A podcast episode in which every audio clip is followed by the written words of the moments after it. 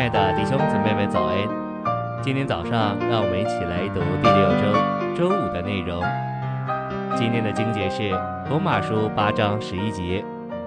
然而，那叫耶稣从死人中复活者的灵，若住在你们里面，那叫基督从死人中复活的，也必借着他住在你们里面的灵，赐生命给你们必死的身体。加拉太书二章二十节。我已经与基督同钉十字架，现在活着的不再是我，乃是基督在我里面活着。晨星喂养，罗马八章十一节指明，我们在今世就能达到杰出的复活。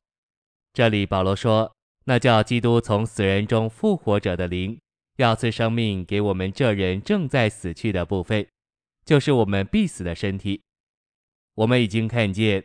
那灵是基督复活的时机，是杰出复活的时机。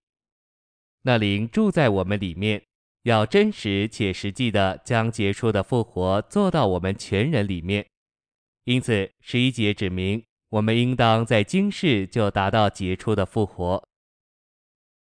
信息选读：我们在教会生活和家庭生活中，都必须磨成基督的死，向着旧造死。使我们能活新造，我们磨成基督的死，就经历他复活的大能，并进入同他受苦的交通，这样我们就达到杰出的复活，并且达到完全从旧造出来，并完全复活进入新造的标杆。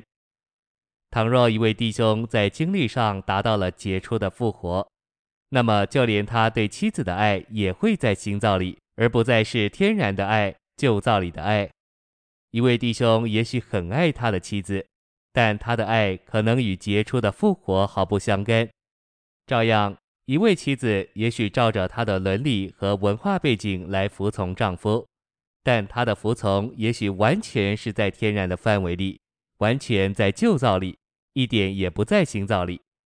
神所要的不是天然的爱，也不是天然的服从，那样的爱和服从都不是在杰出的复活里。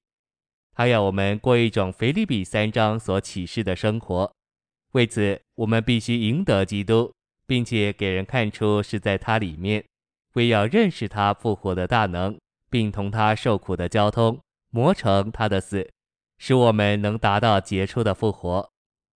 杰出的复活里毫无旧造的成分，反而满了神圣的成分。人与一个活在杰出复活里的人同在时，会感受到神。就是这个原因，这样一个人的生活，他的言语行为乃是在复活里。这就是我们日常生活中杰出的复活。当保罗宣告他渴望认识基督并他复活的大能，或者他可以达到杰出复活的时候，他心里所想的就是这个。